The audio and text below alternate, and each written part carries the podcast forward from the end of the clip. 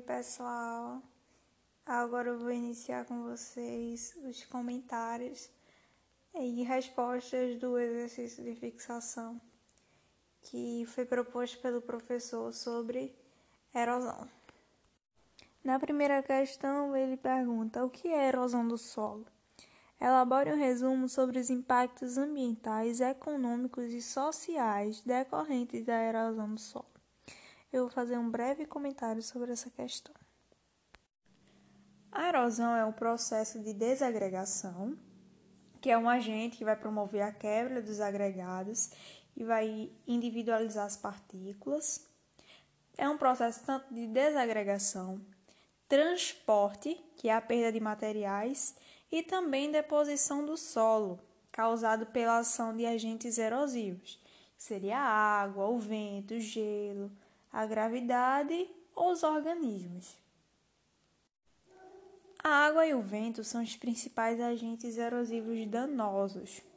A erosão ela só vai ser um problema quando passar da capacidade natural de formação do solo.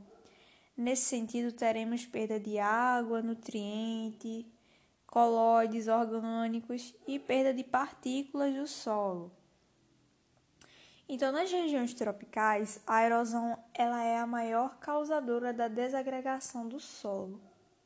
Se não conseguirmos controlar os problemas decorrentes à erosão, daqui a 20 a 30 anos, 70% das áreas tropicais de produção estarão de degradadas.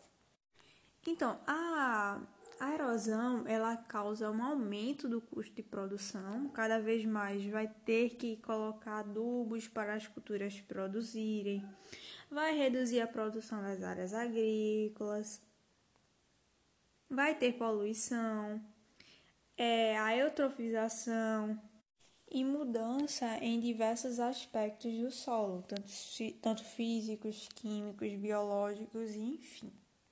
Na segunda questão, ele pede para diferenciar erosão geológica de erosão acelerada. Bora lá.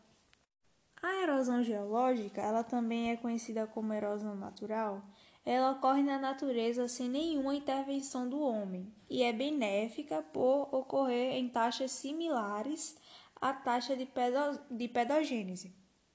Ou seja, tudo que é perdido naturalmente vai sendo formado quase na mesma intensidade da formação do solo. Também é benéfica por moldar o relevo terrestre e é um processo lento que não causa danos ao meio ambiente, como foi citado anteriormente. Já a erosão acelerada, ou também chamada de antrópica, ocorre pela intervenção humana, favorecendo a intensificação dos processos naturais, causando desequilíbrio, resultando na perda da capacidade produtiva do solo, principalmente.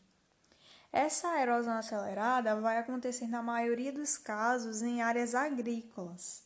Essa situação ocorre quando há retirada de vegetação ou construções em áreas inadequadas.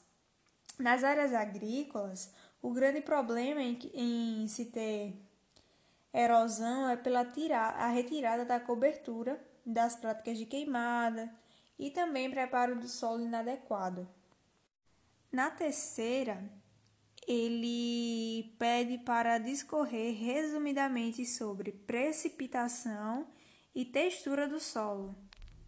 Sobre a textura do solo, há uma mudança na textura do solo diante do seu mecanismo de ação do vento, porque vai promover a perda mais expressiva das partículas mais finas pelo processo de suspensão, deixando as partículas mais grossas no solo, predominando a textura mais arenosa. Na questão da precipitação, há a questão da mudança nas condições físicas. Vai ter um aumento da infiltração de água, e tanto a retenção de água quanto a aerodibilidade é menor. A aerodibilidade é a capacidade do solo de ser mais resistente à erosão, ou seja, o solo não vai ser tão resistente assim. Quanto menos agregados tiver no solo, mais fácil ele vai, ele vai ser erodido. A quarta questão, ele pede para que vocês apresentem e caracterizem as etapas da erosão hídrica pluvial. Bora lá. As etapas desse processo erosivo. Primeiro, vai ter a desagregação, que vai consistir na quebra dos agregados. É a mais importante, pois se não tem a desagregação, não vai ter o, transporte, muito menos a deposição.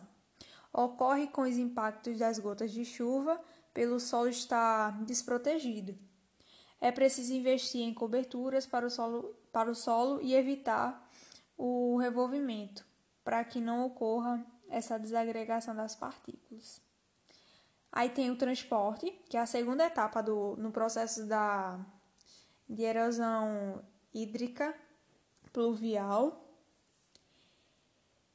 É, ocorre quando as partículas do solo ou rocha são desagregadas pelos agentes erosivos.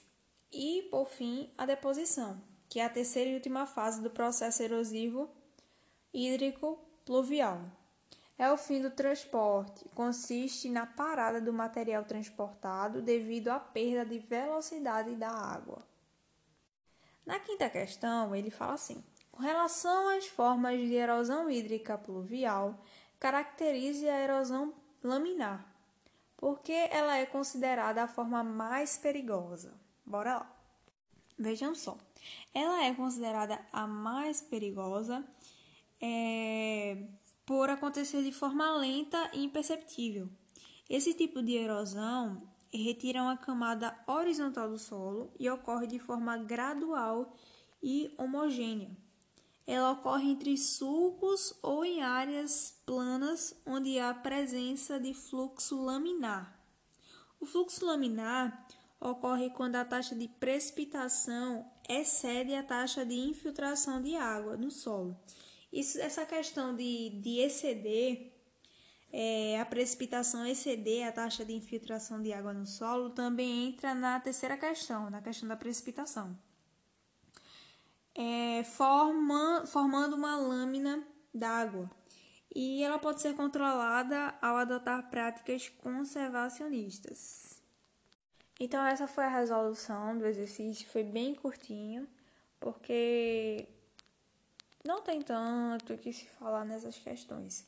São coisas mais simples e coisas e palavras até que complementam é, uma questão na outra.